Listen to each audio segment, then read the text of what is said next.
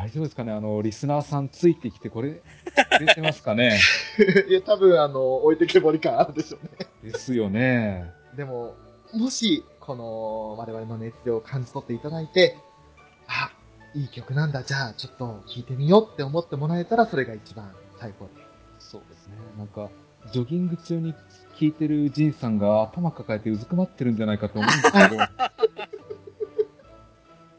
や、多分、そっと、停止のボタンを押してるかもしれないです。ちょっと他のポッドキャスト聞こうかってなってるかもしれないですね。ね家帰って一人になってからゆっくり聞こう、聞き直すっていうふうに思っていただけたら、それでいいかなと。ぜひ、あの、じいさん、お一人で泣けるところで聞いてください。さて、続きまして、これは、あの、裏木村さんから、私ら二人にね、聞きたい曲ということで、ミューズ各メンバーが一番輝いてると思われる楽曲。はい。はい。はい。まあ、要するに9曲それぞれね、9人分を選んでくださいというそうなんですよ。あの、ね、やっぱり、名曲、数多くあるとは思うんですけど、はい。こうやっぱミューズ一人一人のメンバーにスポットライト当てたときに、この曲が光ってるなっていう曲があると思うんですよ。はい。はい。それをぜひお二人に教えていただければなと思って。わかりました。わかりました。これは、メンバー一人ずつ交互にいきますか。あ、なるほど。はい。順番としては、じゃあ、最初は、やっぱり主人公であるほのかからいきますか。はい。じゃあ、フェザーさんから、ほのかの一番輝いてる曲、何でしょうか。これ実際、ほのかどれとってもよかったんで、一番悩んだんですよ。はい。うん。でもやっぱりこれかなって思って、え僕らのライブ、君とのライブですね。ほー。おー。ファーストシングルですね。はい。もう確かな今よりも新新しい夢捕まえたい、捕まえたいっていう、うん。こっから全て始まったんですよ。うん。うん。これですね、やっぱり。なるほど。いいですね。はい。じゃあ、ショーが選んだほのかの一番輝く曲、はい。えー、スノーハレーション。お。まあ、やっぱりなんといっても、超有名なあのシーンですよ。はい。落ち錆びて一気に、まあ、ほんのりほのか色にね変わるイルミネーションうん。があるわけですけれども。まあ、本当にあの、ほのかはね、結構あの、ほとんど、多くの楽曲のセンターを務め、ソロでも一番楽曲を出しているので、ミューズメンバーの中では多分一番関わってる楽曲数が多いんじゃないかとそうですね。思われるんですけれど、そんな中でもやっぱりスノーハレーションじゃねえかと。うん。うん。あのー、オレンジに変わるシーンはね、やっぱり、か他には変え難いというか、なんだろう、他にはもう、負けないですね。そうですね。言葉がちょっと難しすぎてね、今。なんて表現したらいいんだろうっていう。決してその他の曲が悪いわけじゃないですし、ただ、はいこのスノーハレーションだけは頭一つ抜けてるのと抜けてますね。うん。ですね。わかります。なるほど。続きまして、ことりが輝く曲。はいはい。これをフェザーさんからお願いします。わかりました。 Wonderful Rush です。おー。えー、 fifth シングル、 Wonderful Rush。うん。これはことりの選択曲ですね。そうですね。なんかやっぱりライブでやって盛り上がるんですよ、これは。はい。うん。ミラクル捕まえて人生気分で上下左右ってあたりがなんかすごい可愛くて。おー。最高です。ですよね。もうあの、 Wonderful Rush ハイってころもう最後にテンション上がるじゃないですか。はいはい、進むよっていうところもすっごい上がるし、ですね。あの、PV も可愛いですしね。可愛いんですよ。が Wonderful Rush なるほど。うん。続いて、私が選ぶことりのベスト曲。ブルーベリートレイン。おー、なるほど。これはあのことりのソロで、えー出された曲の中に含まれてるんですけれど、おー。もう、可愛い。とにかく可愛い。可愛いですよね。あの、初めてのデートに出かける女の子の心情を描いたような一曲って感じなんですけれどで、すよね。なんかあの、服装一つ気にかけてね、このリボン合うかな外すかなやっぱつけるかなって悩んだりしてると、あっという間に時間が迫ってきちゃって、慌てて走っていくんですけど、なんか、ジャイアンをくれそうですっていうところが可愛くて。おお。時間よ止まれ、電車よ止まれですよ。ね、そういう時に、もし相手が自分ならと思って、大丈夫、いくら遅れてもいいんやで、いいやでなんだ。えってやって。やで？やで、もういくらでも待つよっていう感じのね、そういう気持ちにさせてくれるかなと。ああ、なるほど。もうなんかあの、とにかくノートロなんですよ。うん。もう、うんいいよいいよ、いいよ、でも30分、1時間でも2時間でももう遅れてください。ゆっくり怪我しないように。なんかそれ、なんか、親目線ですよね、どっちかっていうと。温泉ですね。初めてのお使いですよね。ねえ、そっち目線ですよね。あ、そうです。恋人目線じゃないですね。完全に親。な遅れたお仕置きにわしわしマックスとか考えないですか？たあ、全然そんなおこと。お。もうあの、裏キングさんと違うんで、そういったことはあ、ちょっと待ってください。なるほど。ちょっと待ってください。やりたいでしょ？いやいやわしわしやりたいでしょ？あのー愛人に小鳥を選びましたけども、前回はね、ああ健全なお付き合いだったんで、私はこんなわしわしマックスなんて、そんなことはもうそんなね、健全な愛人なんてこともないんですから。ダメですよ。ダメだ、これ以上めぐると逆になんかダメージが返ってきそう。じゃあ続きまして、海ちゃんの一番輝く曲。なるほど。わこれをペタさんお願いします。かりました。ソルジャーゲームですね。いいです。ね。これはかっこいい。とにかくかっこいい。その一言ですよ。もう見てなさい、私の本気って言われたらもう本気見るしかないじゃないですか。ああ、本当ですよ。うん。どんとこいですよ。ねえ。ラブアローシュートですよ。もう、いくらでも、うっってなりますよ。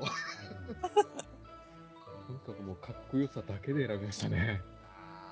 なるほど。やっぱり、海ちゃんは、かっこよさが一番光る感じだ。うん、そうですね。そんなペダふみちゃんはあの、歌ではあの、面白い部分って出さないじゃないですか。うん、確かに確かそうですね。うん。歌では。歌ではとかって。まあ、一曲くらいコミックソング出してくれてもよかったんですけど。ああ、そういった意味でいくと、曲自体じゃないんですけど、え演出的に面白かった曲をショーはチョイスしまして、はい。ワイルドスターズ。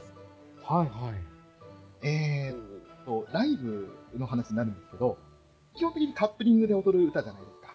えええーっと、まあ、男役、女役に分かれまして、エミツに。ン、うん。ナンジョルのリッピー、パイル様が男役を演じ、で、ウッチ、クッスン、シカちゃん、ソラマルが女役を演じるんですけど、はい。あれって、あれ？今8人しかいねえよなっていうことになる。そうですね。うん。あのサードアニバーサリーラブライブで、まあ、サードライブで、えー披露された曲ではあるんですけれど、海ちゃんの役のミモリンだけ相方がいない。うん。うん。センターで一人寂しく歌う。寂しくというかまあ、ね、その、一人で歌うんですけど、相方なしで。で、その、歌った後のね、あの、MC のエピソードなんですけど、みんながカップリング練習してる中、私は鏡を相手にセンターでダンスを練習してたんだよっていう風に、ちょっと拗ねちゃってね。そしたら、あの、ウッチーですよ。ごめんね、海ちゃん。ほのかちゃんは小鳥が取っちゃったって言って爆弾を投下してさ。ね俺、これちょっとフェザーさんに聞きたかったんですけど、はい。この後のフォースライブ、まあ、ネクストラブライブ、エンドレスパレードっていうライブで、アネモネハートっていう、海と小鳥の曲、デュオ曲を披露したじゃないですか。はいはあの時に、あの、一度も目を合わせないっていう演出があったってよく、その聞くんです。ああれあ、そうだったっけそう、あの、なんかあの、あれは、なんでしょう、トトラックじゃないんですけど、その台の上に乗って、ずっとあの、お互いが一点だけを見て、絶対ええ曲中に顔を合わせたり、何か絡んだりしないっていう。そっかそっか。言われてみれば。はい。それってもしかして、この時のウッチーの爆弾投下をネタにしたのかなって個人的に思って。それはまた別じゃないですかね。かつ世界的にそっちの演出の方がいいってことじゃないですかね。そうですか。かあの、アナワナハート自体もなんか、ちょっと聞きようによっては、ほのかを取り合う海とことに乗ってみたいな。うん、なるほどね。いう感じも、イメージなんですけど、これ勝手にね、イメージがはい。あるので、もしかしたらっていう、そんないろんな要素を絡めて、あ撮っちゃったりもした曲なんで。曲的には、決してその、面白い曲はないんですけど、こういったその裏ネタ的なところで面白い曲だったかなっていう。あ、それはあの、海ちゃんが輝く曲なんですか。目立ってるだけですよね、ただね。一応、じゃあ、そうも言われてしまうかもしれないと思ってね、一つ、もう一つあの、私たちは未来の花っていうのも考えてはおきました。はい。そっちは本当にかっこいい曲です。かっこいい曲です。なるほど。あの、和風ロックでね、かっこよさと、あと、の歌唱力がね、曲の魅力を引き出す素晴らしい曲です。そうですね。こっちは本当の意味で輝く曲です。はい。すいません、ちょっと2曲選んで、あの、保険かけてしまって申し訳ないんですけど。はい、いやいや、いいです、いいです。はい。続いて、りんちゃんのうん。最高に輝く曲、お願いします。これはもうみんな一緒だと思うんですけど、ラブインベルですね。ですよね。まあ、やっぱりこれは一択になっちゃいますか。一択ですね。こんな私でさえも変身って言われるともう、泣くしかないじゃないですか。ん。あの、何よりフィフスライブのあの演出じゃないですか。はい。あれがもう、もう最高級じゃないですか。最高ですよね。涙流しましたもん。涙なんですよ、その。いやー、あの、いい、いい、あの、その、ね、セットリストもいい、いいところで出してくれますよね。はい。うん。ここぞっていうところにうんラブイングベリーを入れてくださって。そうそうそう。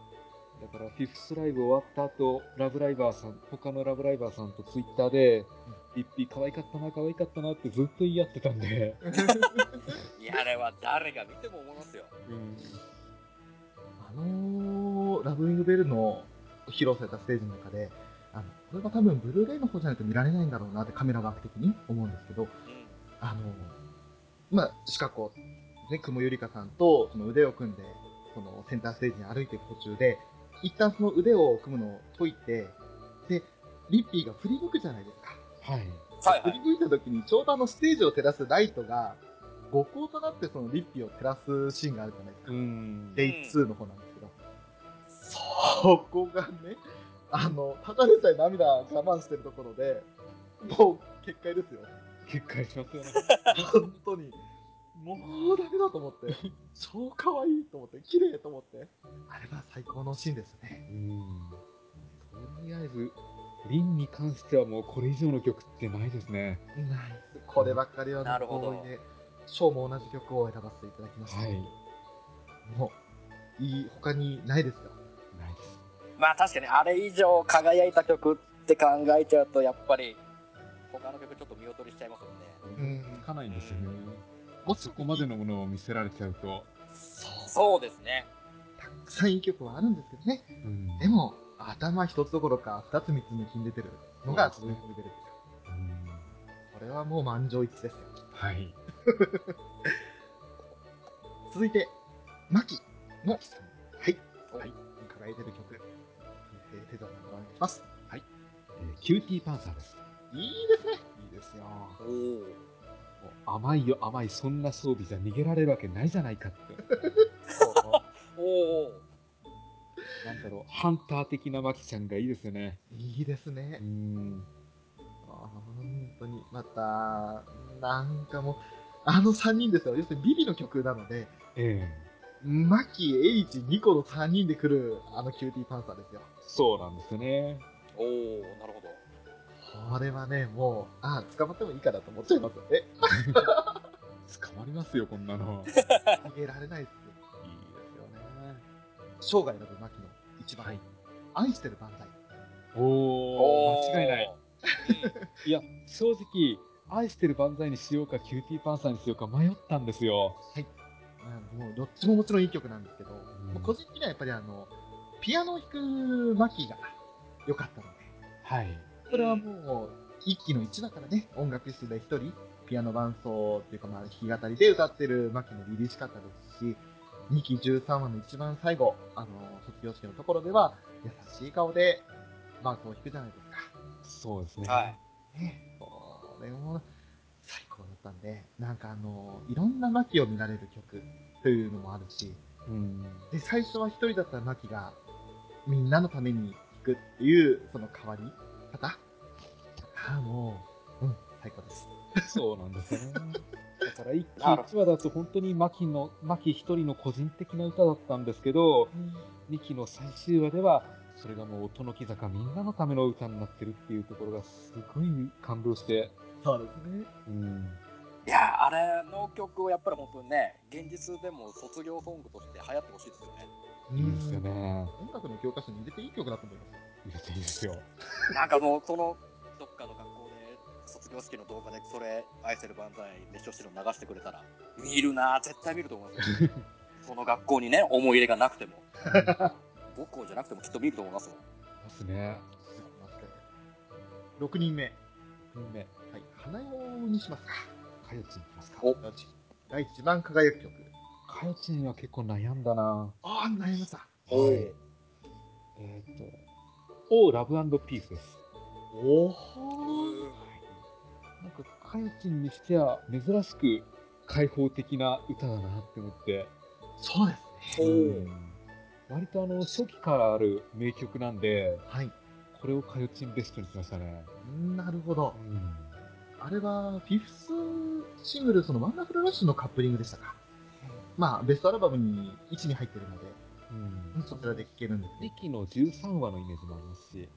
あ、なるほど、そうですね。人気の13でも流れてますね。はい。はいはいはいはいはいはいはい。卒業式終わって、校門のところでね、あのーじゃあ、最後だねって言ってみんな、うん。桜してる中で行くところなんですけど、そうなんですよね。劇中歌でも採用されてましたね。はい。なるほど。じゃあ、ショーが選んだ花屋の曲、はい。縄跳び。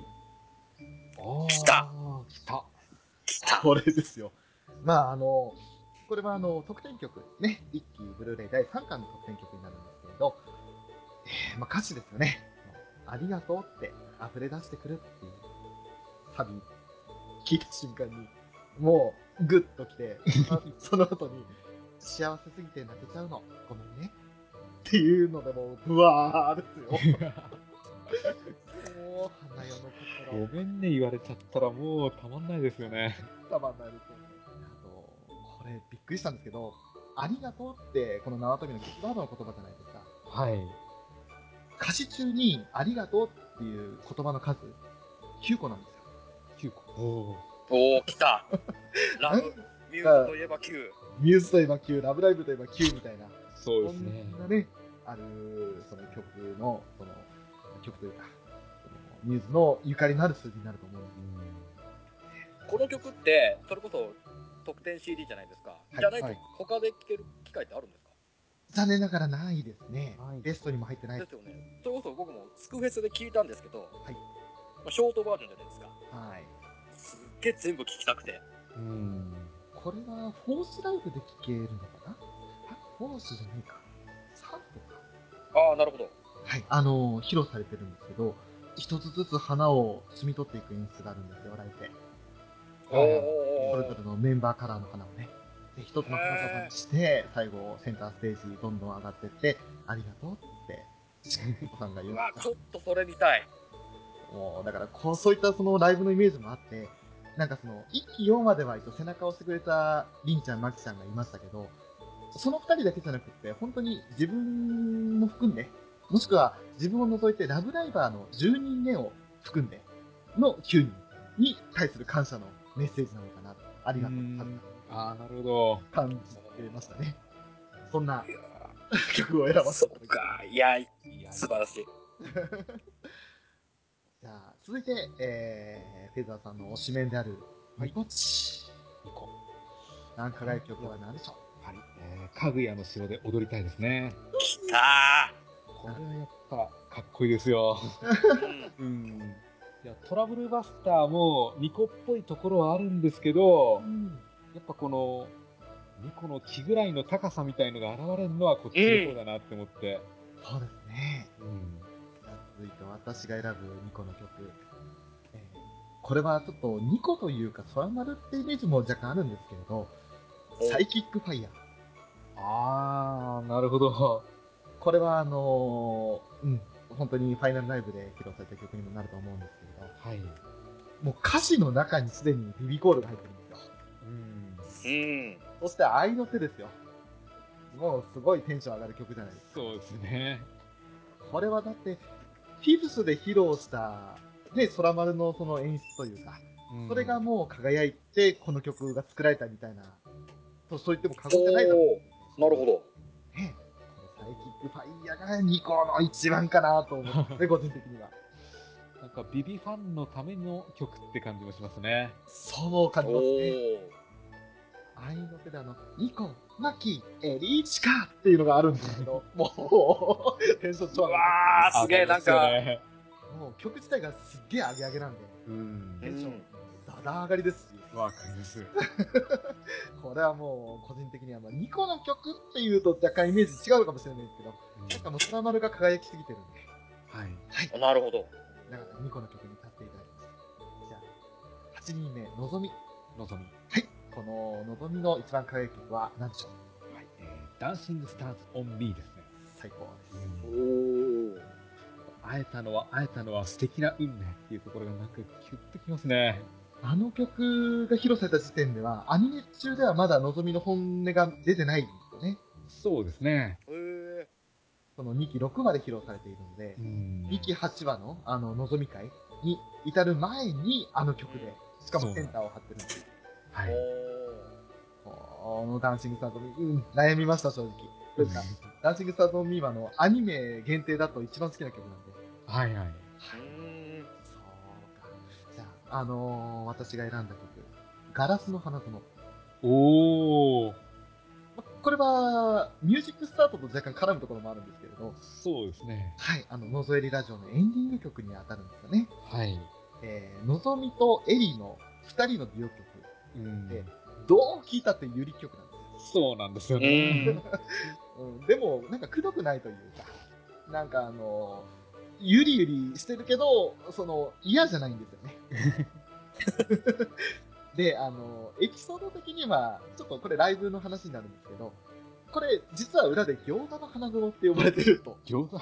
餃子？はい、あのーまあ、ライブの前日、1日目終わった後に、あのーこれは、エリチ役の南條さんなんですけど、はい。えー、ライブ会場の近くにある、その中華料理屋さんで、スタッフだとかと、餃子を、その1日目終わった後に食べたそうなんですね。うん。で、2日目にこのガラスの花園を歌わなきゃいけない。といったところで、すごいこの歌の中で、あのーまあ、のぞみ役のクッスンとかなり近い距離になるんですよ。おー、なるほど。で、それなのにもかかわらずライブ前日に餃子いっぱい食べて、で、ナンさんはその、近づいた時に、息臭くないか気になっちゃって、ライブ中にニヤニヤしてたって、いう話がこれさっきあのブルーレイにも収まってるんですけど、本当笑ってるんですよ。狙ったんじゃないですか、それ、南なん條。ですよね。やってますよ、きっと。うん。なんかそういった意味で、その、なんちゃんとのぞみのいい関係で、のぞみがすごく引き立つ曲に感じるんですよねう。ん、そうですね。なんかニコリンパナでも、あの二人は秘密の花園だにやとか、そんな流れなありませんでしたっけ？ありましたね。へなんかちょっと、うん。あの、まあ、決してその危ない関係って意味じゃないと思うんですけど、なんかちょっと不思議な関係だよねっていう。そうですね。そう言われたんですよ。ガラスの花園、これも、またちょっとね、あの、ブルーレイ特典曲になってしまうんですけど、ーいい曲だなと思います。いい曲ですね。最後に生徒会長エリーチカ。エリーチカ。はい。はい。フェザーさんからお願いします。エンジェリック・エンジェルです。はこれはあ、の先にちょっと言わせてもらうと、俺も同じのを選びました。ああ、そうですか。ー。おー。あの、劇場版の曲の歌い出しの頭のところで、エリーチカのアップで、顔を振って振るところが最高にかっこいいんですよ。あの色気は何なんですかね、女子ですよ高生で。ね。最高の流し目じゃないですか。あのカットだけでも心引きつけられましたよ。おお同じ理由でチョイスしてる、やっぱり考えること同じなんだなって。いや H が一番輝く曲ですね、本当にね。ですよね。うわー PV 見たい あの、PV は、これはあの、前回座談会の方でもあの話していただいたんですけど、視聴動画でこのシーン見られるので、なるほどはい、あの、ぜひ、流し目は視聴動画で確認してみてください。見てみてください。ゾクッとします。ゾクッとします？もうすでにもうゾクゾクなんですけど ああとはその、かぐやの時も少し紹介しました、和服をイメージした着物ドレスっていう衣装。そうですね。それとあと、センスを持って、で、センスを閉じたあのハートを描くシーンとかも素敵なう曲。ん。エリチ土線で、ちょっと珍しい、多分ワイルドスターズ以来になるのかな？あの、1対2対2対2対2っていう組み合わせ。なんか、はいもう3対3対3になるのが、大体ミューズの曲は多いんですけど、2人組ずつで土線に、本当にど真ん中のセンターにエリチがいるっていう組み合わせになる曲ですね。うん。おお面白いんですよ。いいですね。いや正直、劇場版見たときに、このセンスのアクションを、うん。あの、実際ステージでもできるのかって思ったんですよ。はいはいはいは結構複雑な動きしてますよね。ねまだ映像としては見られてないんですけど、あの、いろいろその記事とか読んだときに、うまくその、なんでしょう、後ろのモニター使ってやったんですもんね。はい。ねえそれも配役みたいなと思ってて。どう、でもあの表現の仕方もうまいですよね。本ですよね劇場版と同じ表現仕方されたんで。うんあ、あとそうだ、X めっちゃ髪を下ろした状態で歌ってますよね。ああ、そうですね。ねはいはいはいはいポニーテールにしてるんですけど髪を下ろしてて、だからこそあの、流し目の色気が際立つというか、うん。やべえ、大人だっていう感じがするんですけど。ですよね。な以上ですね。以上ですね。いかがでしたか、浦木さん。いやあのー、正直ね、はい全部全部聞きたいんですよ そのその光っている部分をねぜひ体感したいんですけどね。はい。いややっぱり綾瀬ですかね。まあ、まずはあの一応多分手軽に聴ける曲あるので、エンジェリック・エンジェルここから聴き始めるのがいいんじゃないですかね。なるほど。じゃあちょっと綾瀬のおやつになってきますよ。綾瀬のやつ。なんかちょっとなんだろうチュンチュンって言っていいのかな。ハラハラって言いますよ。あらなんかあの別のところに行ってらっしゃいって感じになっちゃうような気がするんでですね。まあじゃあ本当にあのエンジェリック・エンジェル楽しんでくださいね。はい。はい。ありがとうございました。ありがとうございました。今回、あの、いろいろ聞いてみて意外だと思ったのは、ノーブランドガールって入らなかったんですよね。なんなんですけどね、アニメ劇中歌限定だと確実に入ってくるんですけど、えそれこそ前回入れさせていただいたんですけど、2曲選ぶとしたらね。うんでも、なんかあの、やっぱり、他の曲と重なってくると戦っちゃいますよえね。うん。ベストにまあ残念ながら食い込んでこれない。でも、すすごい素晴らしい曲なんですよう。ん。難しいですね。あの、すすめトゥモローとか、きっと青春が聞こえるも、うん。うん今回取り上げてもいい曲なんですよね。ういい曲。んうん。だから、またやりましょう、こういうの。いやもう変な話、あの、ベストとかって言っちゃうから悪いんですよ。そうなんですよね。一曲一曲掘り下げていけよって話なんですよ。まあね、極端な話はもう全曲紹介したいぐらいですよね。そうですね。何十時間かかるか知らんですけど、本当にもうね、ものすごい時間かかると思いますけど、それでも楽しくできると思うんですよ。はい。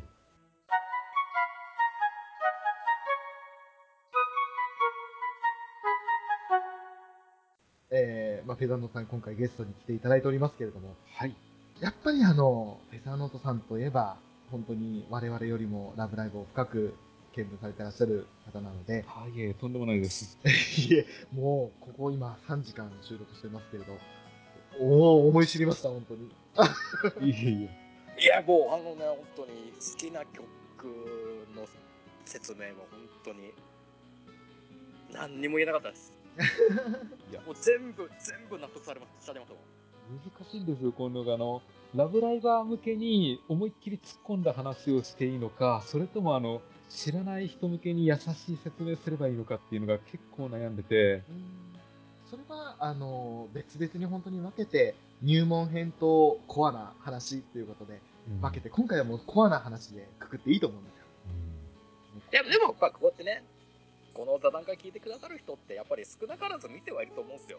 はい。うん前回の座談会でもそうだと思うんですけど。うん。なんでやっぱりこうね、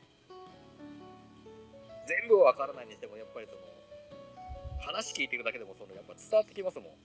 そうです。わからないなりにも、はい。その奥深さっていうのが。我々の熱量で、あ、そんなにいい曲ならちょっと聴いてみようかなって思ってもらえれば、それがもう収穫でなりますから、うんいいんですよ。それでいいんです。うん。そうですね。公式じゃなくただのファンの話ですから。ファンの話ですから。ええそうですよ。あの、ラブライブに好きになったらこうなるんだよってことを知ってもらえればいい。そんなラブライブの、やっぱりあの、見せ方や演出の話というのをちょっとフェザーさんに聞いていきたいなと思うんですけれど、はい。やっぱりこのラブライブの魅力を際立たせているところというのは、具体的にどんなところになるんでしょそうなんですよね。あの、見せ方でいろいろと面白いなっていうシーンがあったんですけど、はいこういうのってあの、やっぱ自分だけの見方なのかなっていうのもあって、お実際ー共感してもらえるかどうかはわからない話なんですよ。うはい。はい。ええまあ、例えば、まあ、劇場版で言いますと、えっ、と、迷子になったほのかが、あのホテルに帰ってくるシーンありますよね。はい。で、ほのかの影が、これ、十字架の形になってるんですよ。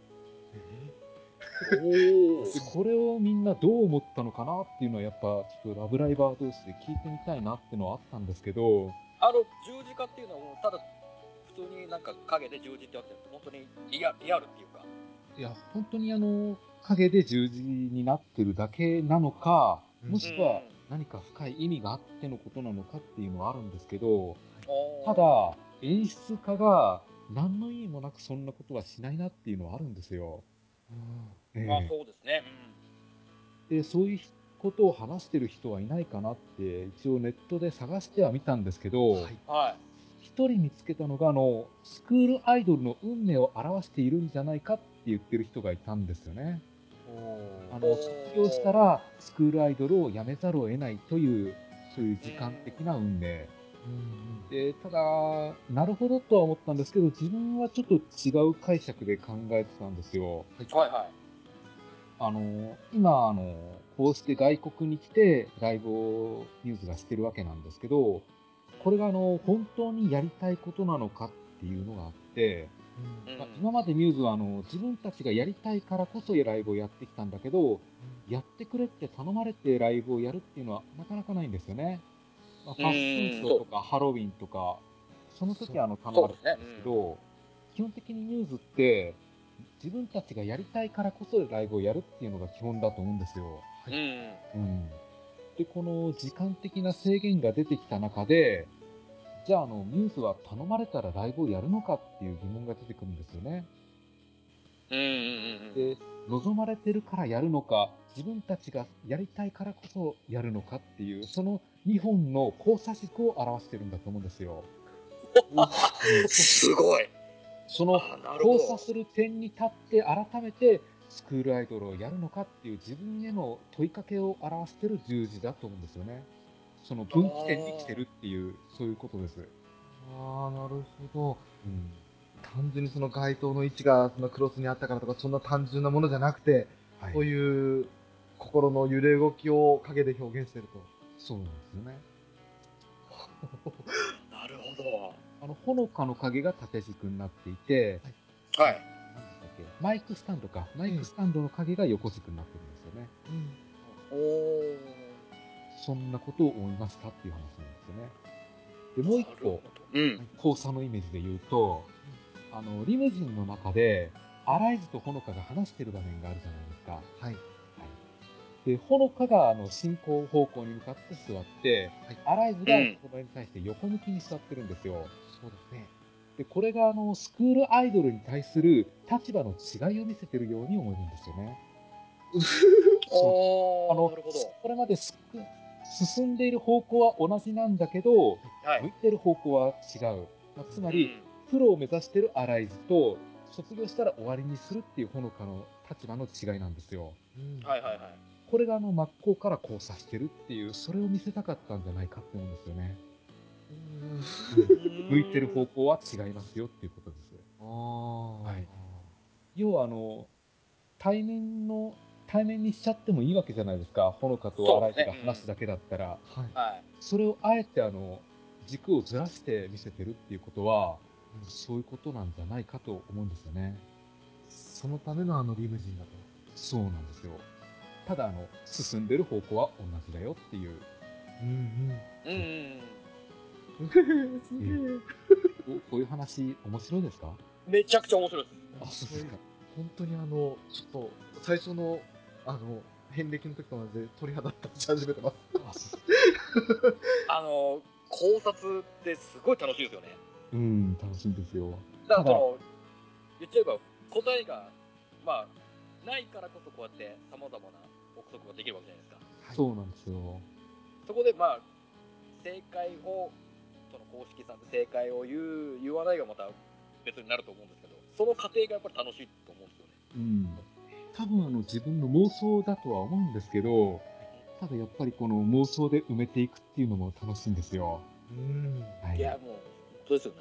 うん。もう一個言うと、あの、はい UTX 学園で、翼があの、翼とほのかが話す場面があったじゃないですか。はい。あの、はい今度のライブに、アライズ参加しませんかって言いに行く場面です。うんうん。うんで、あそこでほのかにあの、翼が、コーヒーだか紅茶だかわからないんですけど、カップ出してるんですよね。そうですね。ううんん。で、あのカップ自体が、あの、翼がほのかに出した条件を表していると思うんですよね。うあん。の、アライズが、これだったら参加しますよっていう条件を出して、それをはいほのかが飲めるかどうかっていう話なんですよ。なるほど。うん。ということは、それだったら OK ですって言って、ほのかが一気に飲むっていう。あうん なるほど。うんうん。あの熱いコーヒーかお茶か。そうそうそう。あ、じゃあほのかこんな条件でも飲むんだっていうことで、で、翼が後で飲んでみたら、熱っって言いますよね。これあの、翼が思った以上に熱い条件だったっていうことなんですよ。うんうんうんうん。すげえ、そうですか、なるほど。うん。ああ、はい。次いきますね。はい。あの、解散を発表する、あえっと、なんだっけな、サニーデーソングの前日かなそうですね。ほのかがあの解散を発表するんですよ。はいスクールアイドルたちの前で。ただ、あの、これ、この時にみんなほのかの方を見てるんだけど、ニコだけはあの予想を向いてるんですよ。おうーん。これがあの、まあ、補佐っていうほどでもないんですけど、辛すぎてほのかの方を見られないっていうところ、ニコニコの気持ちがすごく感じられて、うんすごく良かったんですよ。うんうんうんニコはだって、その前からもう、あの、すごく人一倍活動してたじゃないですか。はい。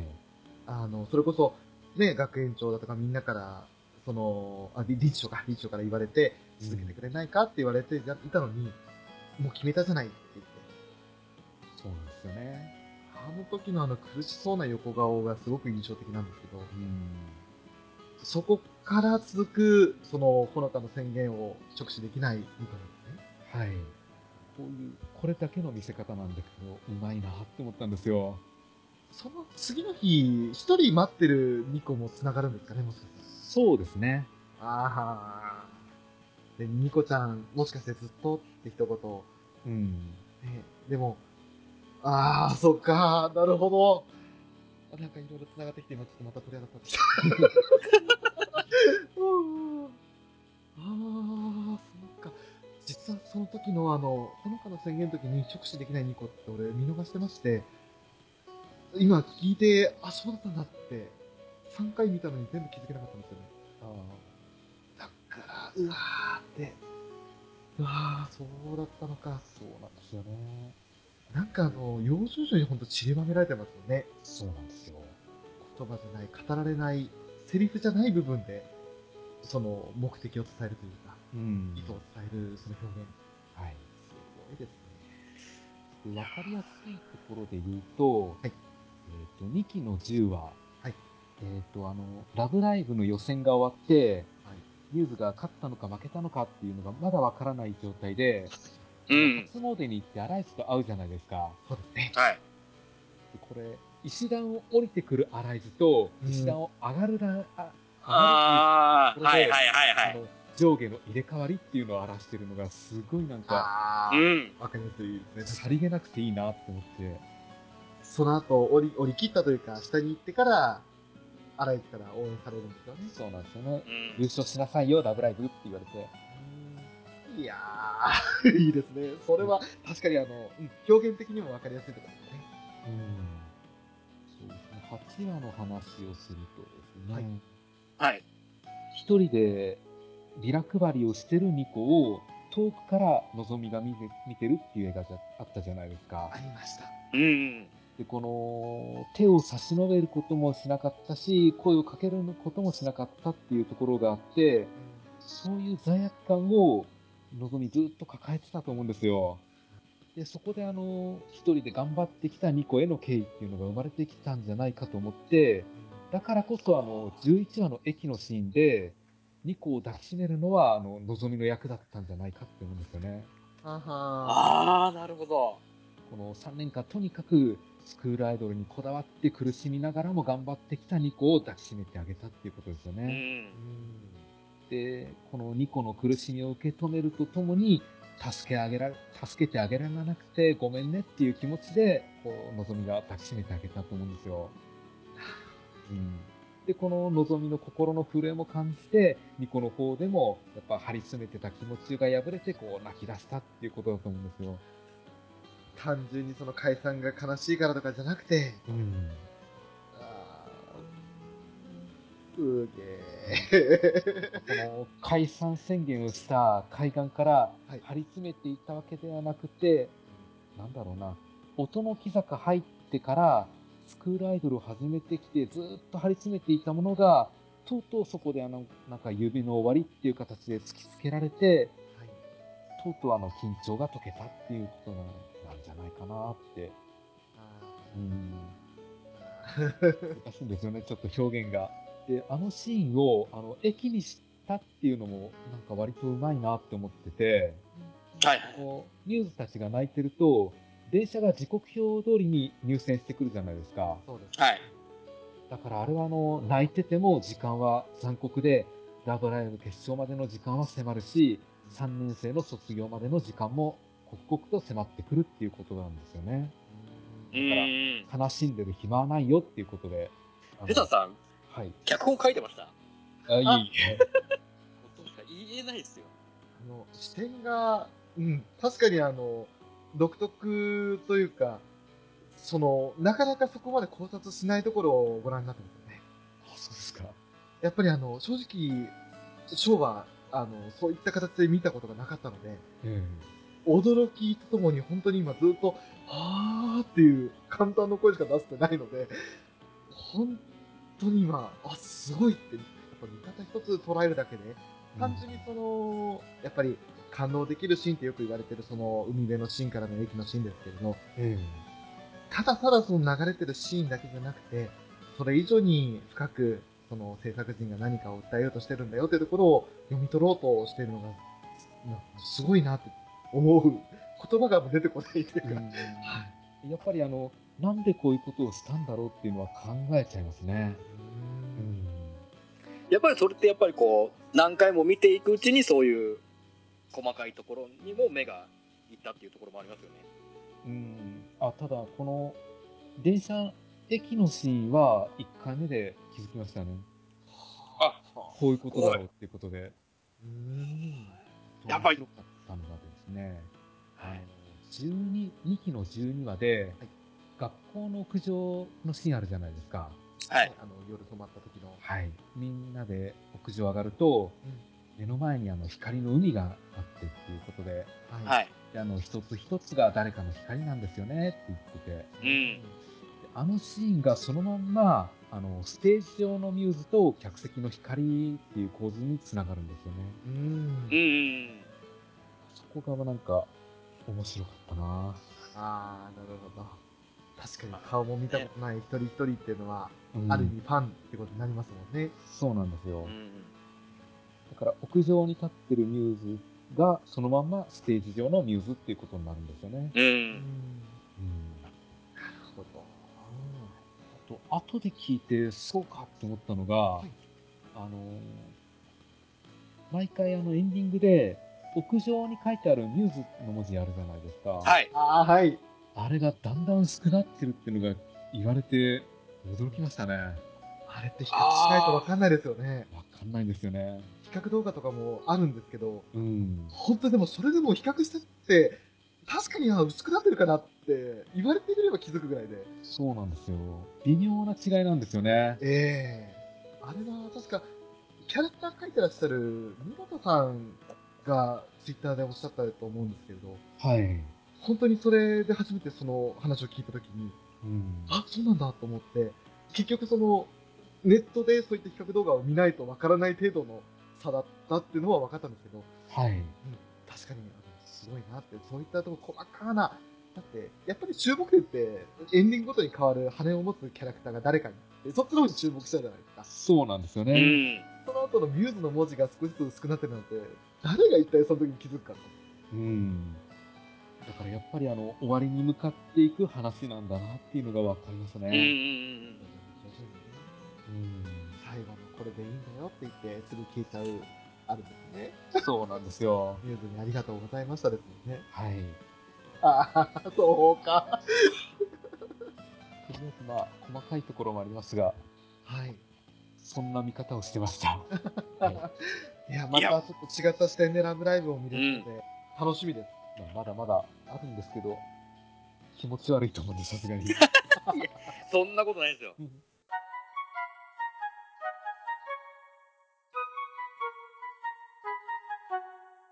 じゃあちょっと、気分を変えて、はい。次の話題行ってみましょうか。ですか？はい。単純に、その、いろんなね、可愛らしい衣装を着てるニュースですけれど、その中で一番好きな衣装は何だろうっていうことを、ちょっと話していきたいなと思うんですけど、はい。はい、これは、じゃあ、順番に聞いていきましょうか。裏キングさんからはい。好きな衣装。どの衣装好きですね。えっと、いやー、どっちかないやー、やっぱりスノーハレーションですかね。ああ、なるほど。なるほど。あのー、ね、白い衣装です。アニメの方でも、はい。見事な見栄えですし、で、実際のライブの方でも、すごい綺麗じゃないですか。はい。まあ、ね、まだそこまで細かいところは見れてないんですけど、やっぱり、なんか、すごい清らかな感じに見えるんですよね。ああ、なるほど。それこそ、なんかこう、急にみんなで作った曲じゃないですか。うん。そうですね。急にの思いがこう込められた曲でこう何色ってわけでもなくはい。真っ白な、うんそんな気持ちで作られた曲っていうのにも反映してくるのかなっていうなるほど。うん。あとあの小鳥のイヤリング可愛いです イヤリング。イヤリング。あの確かハートのイヤリングハートのイヤリング。違ったっけな？ああれまたそうですね、ハートですね。ハートのイヤリングですよね白いハートの資料見ながら 確認しました。あれあれ可愛いですああ、なるほど。はあ、そうだ、ミニ当てとかは結構ポッと浮かんだんですけど、うんあの、カイチの。でも、そうか、小鳥イヤリングがハートのイヤリングですね。はいね。イヤリングまではちょっと思ってなかった。うん、ちょっと注目してませんでした。一番メインに行っちゃったんですけどねこう衣装をこう一通り見ていった中でやっぱり元彼女だから。もしかしたら、え、学生時代プレゼントするんですか？ブラッキングさん。それは、これは秘密ですよ。あそんなね、元カノのがしてたイヤリングが好きとか、まあ、そんなこと言ったら、綾瀬にする。うちの、うちの新妻に。やべ、この話を掘り下げていくと、またなんか、お湯からの方向に行きそうで、すいません。角晴れの衣装で。ね、ありがとうございます。はい、ありがとうございます。じゃあ続いて、フェザードッグさん。はい。はい、好きな衣装は何でしょやっぱり夢の扉ですね。うあの、夜のライブにすごい映えるじゃないですか、あの衣装。はい。うん。あの、その前にやったアライズが割と黒のピリッとしたかっこいい衣装だったんですけど、はい。はい。その後の夢の扉の衣装がなんかこう、妖精のような花のような感じで、すごい可愛かったんですよね。で、ニコもこの時だけはあの、お団子頭にしてて、あれも楽しかったですね。ねあの夢の扉の衣装って、なんか、あの、これまでと違ってみんながその同じような服を着てる。やっぱりあの、同じデザインのみんななんかそれぞれ違っていたのが今までの曲なのに、夢の扉だけはなんか、なんだろう、ある意味衣装だけは無個性というか、そうですねでみんな共通だったじゃないですか。はい。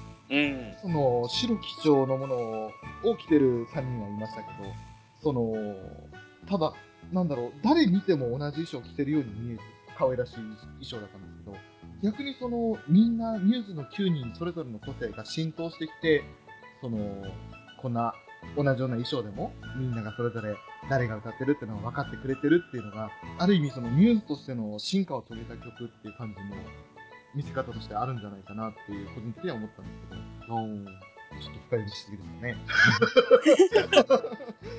なんかでもこの色のグラデーションが綺麗でしたね、この衣装は。うん白と水色と青のグラデーションが。うん。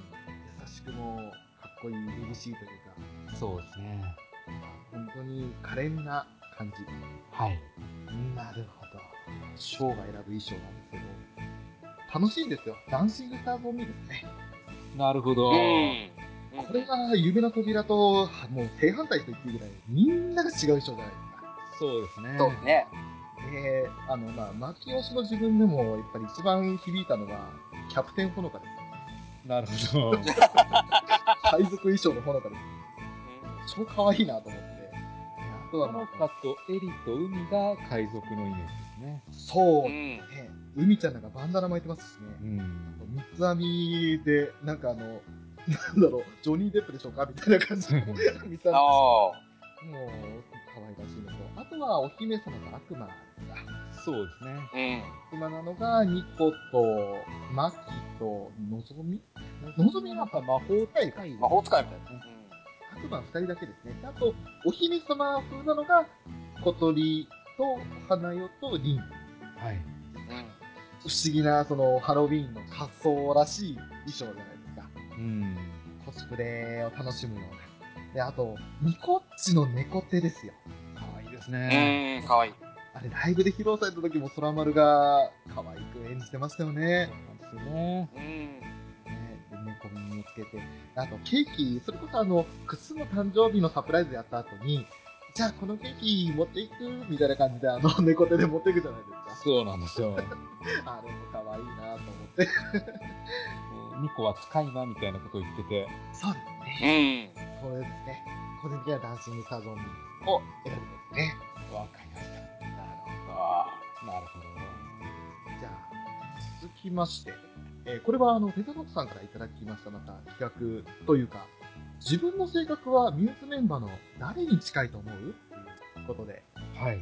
はい、9人、それぞれね、あの、いろんな個性を持ってますけれども、その中で自分に最も似てるキャラは一体誰だろう自分を考察してみたときに、これは一体果たして誰にということなんですが、とりあえず自分でこれじゃないかと思うものを発表した後に、今この3時間ちょっと話をした中で、それぞれが思う、例えば、ショーが思うフェザーさんは誰々だ、それは誰々に似てる。と、ブラッキングさんは誰々に似てると、いったことをもし言えたら、感じ取れたら、言えたらいいなと思うんですけど、ど。はい。まずは、ウラキングさんが自分が思うキャラクター、この子に似てるなっていうのは誰ですか？自分ですね。はい、自分です。僕、似てるなと思うのは、はいりんちゃんですよ。おー。あの、やっぱりこう、基本相手を楽しませたい、面白おかしく楽しませたいっていうはい。のがもう基本ベースにあるんですけど、そんな中で、あの僕もやっぱり自分に対してのコンプレックスが強いですよ。そういう部分を振られないように、こっちがガンガン面白いこと相手を楽しませる。まあ、なんだろう、こう、楽しませたいんですよ。自分がっていうよりかは、うんうん。自分が楽しむっていうよりかは、場を盛り上げたい。そうそうそう。おー。楽しみたいというよりかは楽しませたい側の位置なのかなどっちかって言ったら。あー、なるほど。なるほど。って言ってるんですけどやっぱりこう例えば収録前の下準備とかしてる時にはもうああ、もうこれどうしよう、ああ、これどうしよう、あれどうしようみたいな。これこ この準備で足りるのか足りないのか、うわもうどこで、どこで面白いこと、面白くできるできるのかなっていう、うんうん。そのちょっと気の小さい部分もあったりですとか、やっぱり何それも自分に対しての自信が基本ないんですよ。うんそんなところが、ちょっとりんちゃんと通ずるところがあるかなと思って、自分はりんちゃんを選んでみました。なるほど。続いて、ペダノートさん、自分が誰にしたいと思うか。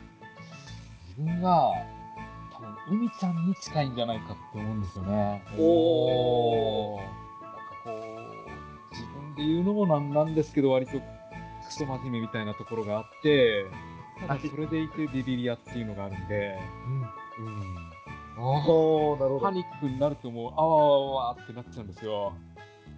なんかそんなテンパってるようなイメージ全然ないんですけどねい。やー、テンパりますね。へえ。そうですか。いや、でも、うーん、なるほどね。じゃあ、ちょっとおいおい、その、それぞれが、我々がね、ペザさんに抱いてるイメージは、後々発表するとして、ちょっと先に私が自分で誰に似てるかと思ったところなんですけど、ウラキングさんと同じで、リンちゃんに。近いんじゃないかと思って、おお。基本 KY なんですよ。いいか別に KY じゃないよ。いや、なんかあの、あの、KY はちょっと言い過ぎかな。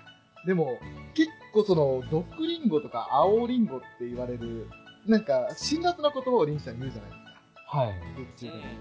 なんか、ちょっと寒くないかにゃーとか、うん。ニコイタって言って、ちょっとあんた今寒いって言ったなんて言って、で、AI 言ってませんよみたいな感じになるんですけど、ああいう感じのなんか、心持ちというか、なんか常にその、排他的な感じ？自分は、自分良ければよしみたいなところも、なんか、個人的にはあるので、そういったところだと、基本明るくいきたい。でも、なんかその、なんだろうな、自分のことになると結構引っ込み思案って2期5話でも言われてましたけど、あんまりその自分が前へ前へって目立ちたいって思ってないふりしてそう出てしまう自分がいるっていうところ、なんかうんその自分の中の葛藤とかもあるので、りんちゃんは本当は女の子らしくやりたいんだけど、でもなんかみんなの前でそれを披露するのはちょっとあれだなっていう、その自分の中の葛藤で戦ってるじゃないですか。うんそういったところから何か共通するものがあるのかなって感じはしました。なるほど。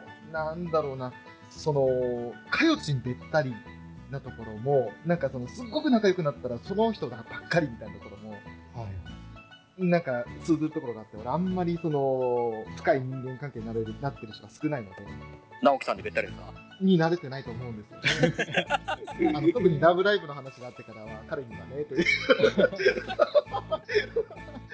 まあ、基本明るく前向きだけど、そのじ少し自虐的なところっていうか、そういったところが似てるかなっていう気がしました。じゃあ、ちょっとなるほど。ここで、今度は、二人から見た裏キングさん、そしてペザノートさんって感じで、いきますかわかりました。ペザノートさんから見て裏キングさんは一体誰に似てるかなっていう印象でしょうか。はい。なんか、先ほど、ウラキングさんが言ってたように、はいやっぱ、リンちゃんみたいなところあるなって思うんですよ。はい。リンちゃんに似てると思います。やっおー。おお。ぱりあのー好奇心の強さとか、うんあとあの、面白いことがあったらどんどん首突っ込んでいこうみたいなところがあると思うので、おお。やっぱり、うん、リンちゃんタイプじゃないかなって思います。あー、なるほど。なんか恥ずかしいですね。なんかこう、どう思われてるのか言われると。ああ、なるほど。ありがとうございます。あ、いえいえ。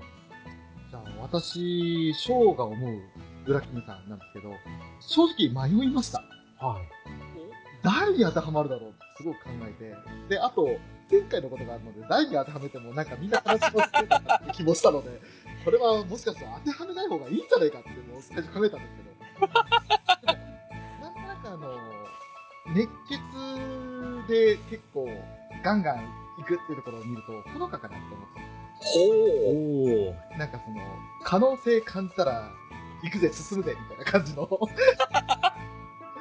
なんかその、なんだろう、ガンガン行って、まあ周りが見えなくなるほどまでいかないんですけど、むしろすごく周り見えてる方なんですけど、直感で前向きに行くみたいなところがどこかあったり、あと、うん、そうだなあと意外と計算高いとか、そういうのはあるかなって感じはしました。そんなイメージですね、ウラキングさんは。なんか、ほんとこっぱずかしいです。続いて、我々二人が見るフェザーノートさん。はいそうするな じゃあ、これはちょっと私から言わせてもらうんですが、お、あの実はですね、フェザーノートさんの自己分析が全く同じで、俺、海ちゃんだと思ったんですよ。おおおー。あのまず、礼儀正しいというか、なんかその、まあ、これはあくまでアトラジを聞いて、そして今このように収録させていただいて感じたことにはなるんですけれど、その、ずっと一直線に自分の決めた道とかをまっすぐに進まれる方なんじゃないかなと、気まずに、というイメージを勝手に抱かせていただいてます。照れますね。すごい恥ずかしいですね。これ実はですね、あのまあ、収録前に、あの私、ウラキングさんと二人で、フェザーノットさんってどんに当たりますかね？って話を実はちょっとしたんですよね。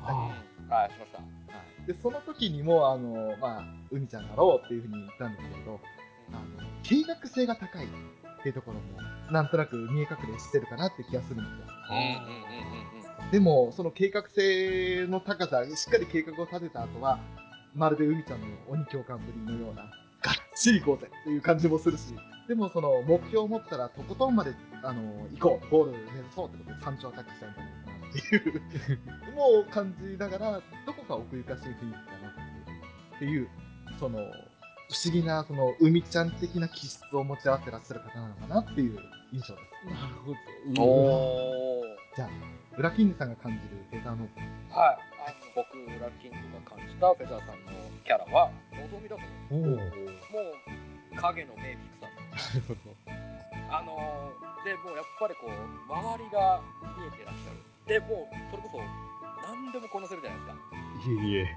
あのー、守備範囲の広さといいますか、何に対しても、その、ある程度の知識でしたりとか、そういうのをお持ちになられるところ。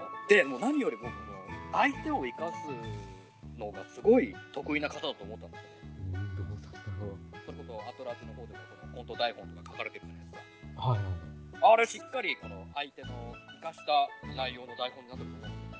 ああそう言っていただけると嬉しいですこう相手の相手の長所をうまく生かしてこう笑いにつなげるうん形ができてると思ってるのすごいと思って。でこう人が生かすのが得意な部分もあるんですけどやっぱりこう自分で前に出るときはしっかり前に出てちゃんと役割を果たすじゃないですか。はそうただこう、ね、ずっと陰で人をうまく操って裏でこう暗躍するってわけではなくて自分が出る出るべき時にはしっかり自分が前に出て相手を引っ張っていける部分があると思う。あの今完全にビビってる時の海ちゃんの顔してます いやいやいやいやいやもう本当に。で多分こう普段ってそうあんまりなんだろう普段さん割とストーカーベースな感じのイメージなんですよね普段はこうあまりその表情や感情をあまり表に出さないそうな感じ落ち着いてるなっていう穏やかな感じだとありますね。思うんですけどでもその内に秘めたる思いの厚さもしっかり持ってるわけですそんな部分がすごく望みに合致したんですよ。スピリチュアルや。うわ 褒めすぎだ。いやいやいやいや。続いて、お二人が見た私は、ショーは一体誰タイプか。じゃあ、ウラキングさんから伺っていいですか？はいあのこれ季節して僕たちお互い逆の選び方をしたと思うんですけど、はい僕翔さんのイメージはほのかですおおあのもうそのこれをやるって決めたことに対してはこうもう一直線に前に進んでいく感じ、やるったら、やると。うん 好きなことに対しての熱の向け方がまっすぐだなと。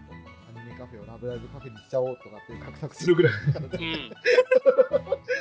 そうなんナースさんはすごくいいいいな、もうまっすぐだなっていうものを感じたんですけど、まあ、時折ちょっとこう、その熱が上がりすぎて、周りが見えなくなる部分もあるのかなああ、小鳥ちゃんを泣かせることになると。もうちょっとある。なるほど。ありがとうございます。でもそれそれもまたその魅力の一つでもああるで、あの、すごい一途なイメージがあるはい。翔さんって。そのね、まあ、前回の残念こう、愛人だなんだいろいろあげましたけど、一番、一番嫌がったじゃないですか？それを、このね、質問をあげる。大そうですね、あの、なんか、うん、悪く言わない方向に持ってこっちますよね。真っ先にこう、いや、そんな、どれが愛人で、どれが恋人で、どれが嫁なんか選べませんよ、みたいなことをおっしゃって、ああ、この人、すごい一途なんだろうな。浮気は、浮気は確実にしないなと。ああ、ね、されたことあったのしたことはないですね。なるほど。ありがとうございます。うん、そんなところが、ほのかと合致しました。ああ、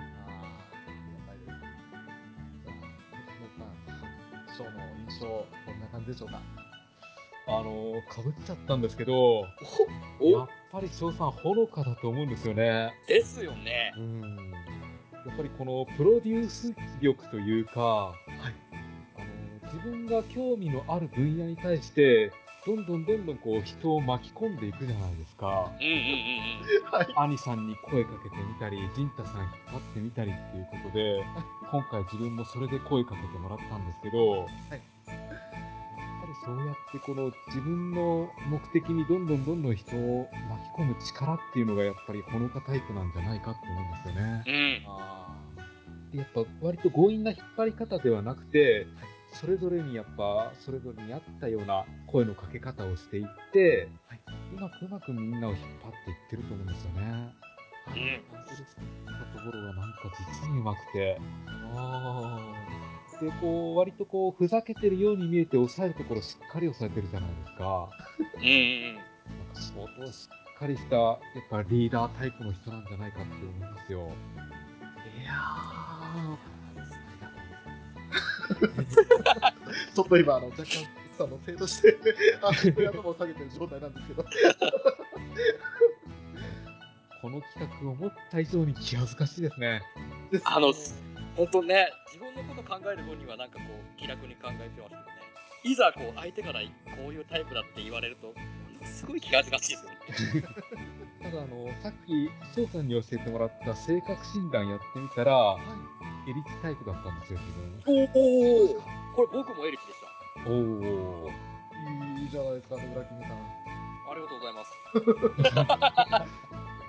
ちなみにこの性格診断に関しては、あの、この座談会を聞いてくださってる方、ブログ本文の方にリンクを貼らせていただくので、ぜひ興味のある方は、ご自身が誰タイプなのか見ていただいて、そして同じように、あの、我々3人が、私は、あの、章は自分が思ったリンに見事に合致したんですけど、その、うんリンタイプの章とエリッチタイプの、えー、ウラキングさんとフェザーノートさんが一体どんな人なんだろうっていうのをちょっとしたその診断がありましたので、そちらを見て楽しんでいただけたらと思います。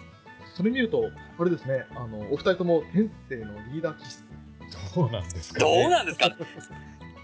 やることに、やるって決めたことに対しては、その、ちゃんと真摯に向き合う的なところがあるぐらいです。おー。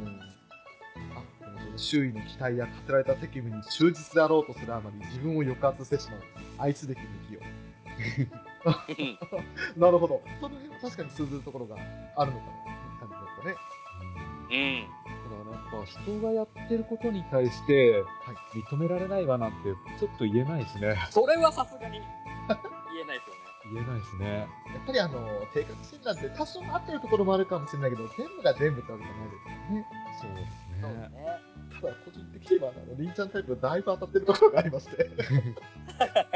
まあ、りんちゃん、その無邪気な後輩タイプっていう形になるんですけど、排他的で批判的な面があるっていうのは、まさにだなと思って。なんかその、認めないもの、認めたものにはとことんハマるんですけど、それこそラブライブだって、最初先入観だけで見もしなかったわけですから、うん。批判的な面、排他的な面っていうのは確かに、自分が認めないとダメだよっていうところがあるので、なかなかその友達関係も続かない友達もいたりするし、基本明るく前向きってところもやっぱりあるし、でも過去を引きずるってのもあるし、自由奔放は愛してるけど、口は災いのもとだとか、うん、あの、うん、そうだな、そうだなとかと思いながら、ただ先輩からは好かれやすいっていうのが、あ、えー、と思って、当てはまるところがあるなって。いや、なんだろう。いじりやすいんですかね。なんですかね。目上の下からしたら、この翔さんって結構、いじると、それなりの、こう、いい、いい反応をしてくれるんで、ああ、なるほど。楽しいっていうのはちょっとあります。ああ、そういうことか。でも本当に口は災いのもとなので、本当に気をつけたいと思います。もうそうですね。そればっかりは、あの、この性格診断様々で、そうですねって思いながら俺はこの診断をしました。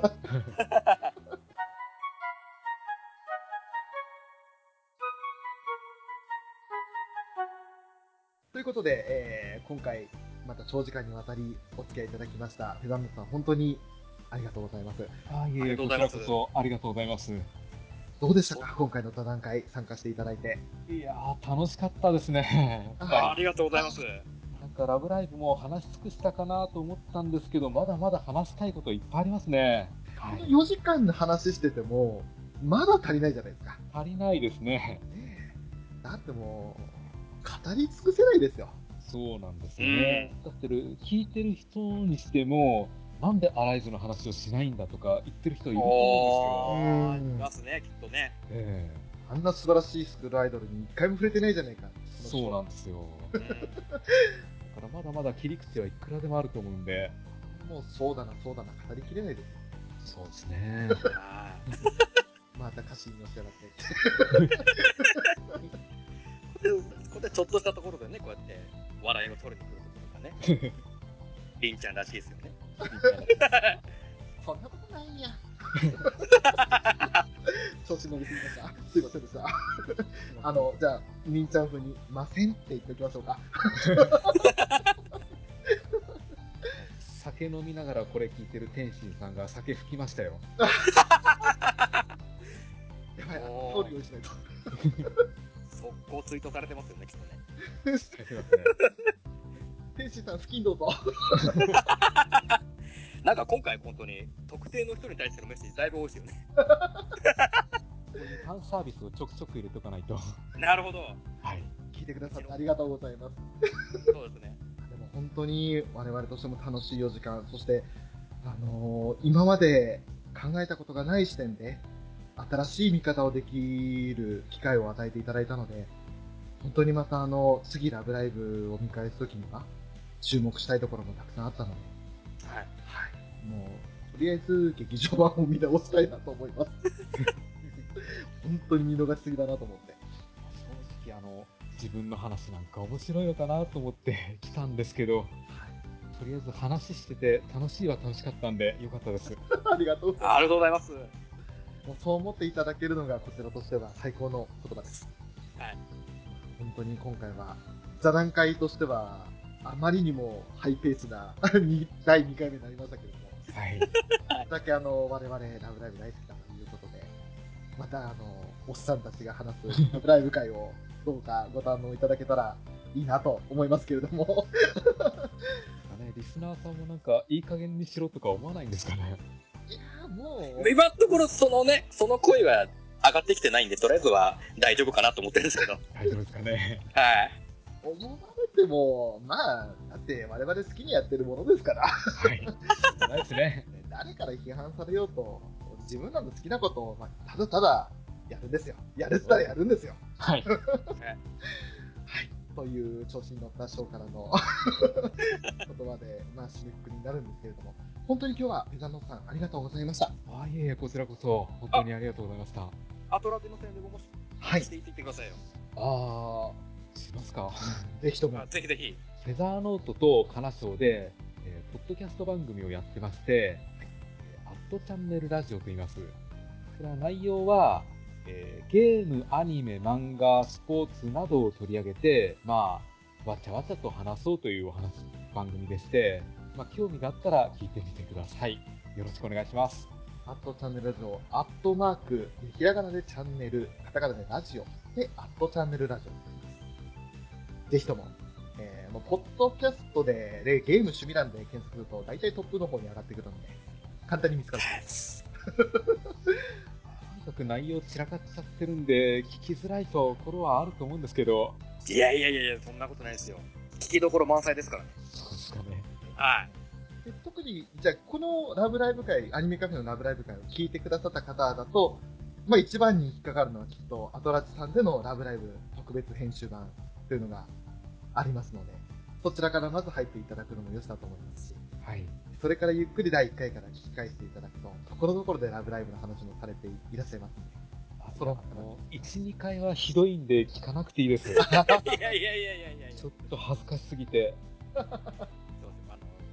初々しいフェザーさんが聞けると思うんで。いやぜひその時はもう、何を話せばいいのかみんな分かってなかったんで。でもその気持ちはすごくわかります。私はゲームカフェの第7回ぐらいまで聞いてほしくないです。アニメカフェはね、そのゲームカフェでの経験を生かしての第1回から始まったので、あまりその、最初から聞かないでっていうことないんですけど、ゲームが良かったですね。そんなあの、ポッドキャストあるあるでございますが、まあ、ぜひあの、そのアットちゃんのラジオをね、聞いていただけて、そして、さらにその、ペタンヌさんとカナチョウさんのラブライブ愛を感じていただければなと思います。本日は本当にありがとうございました。ありがとうございました。ありがとうございました。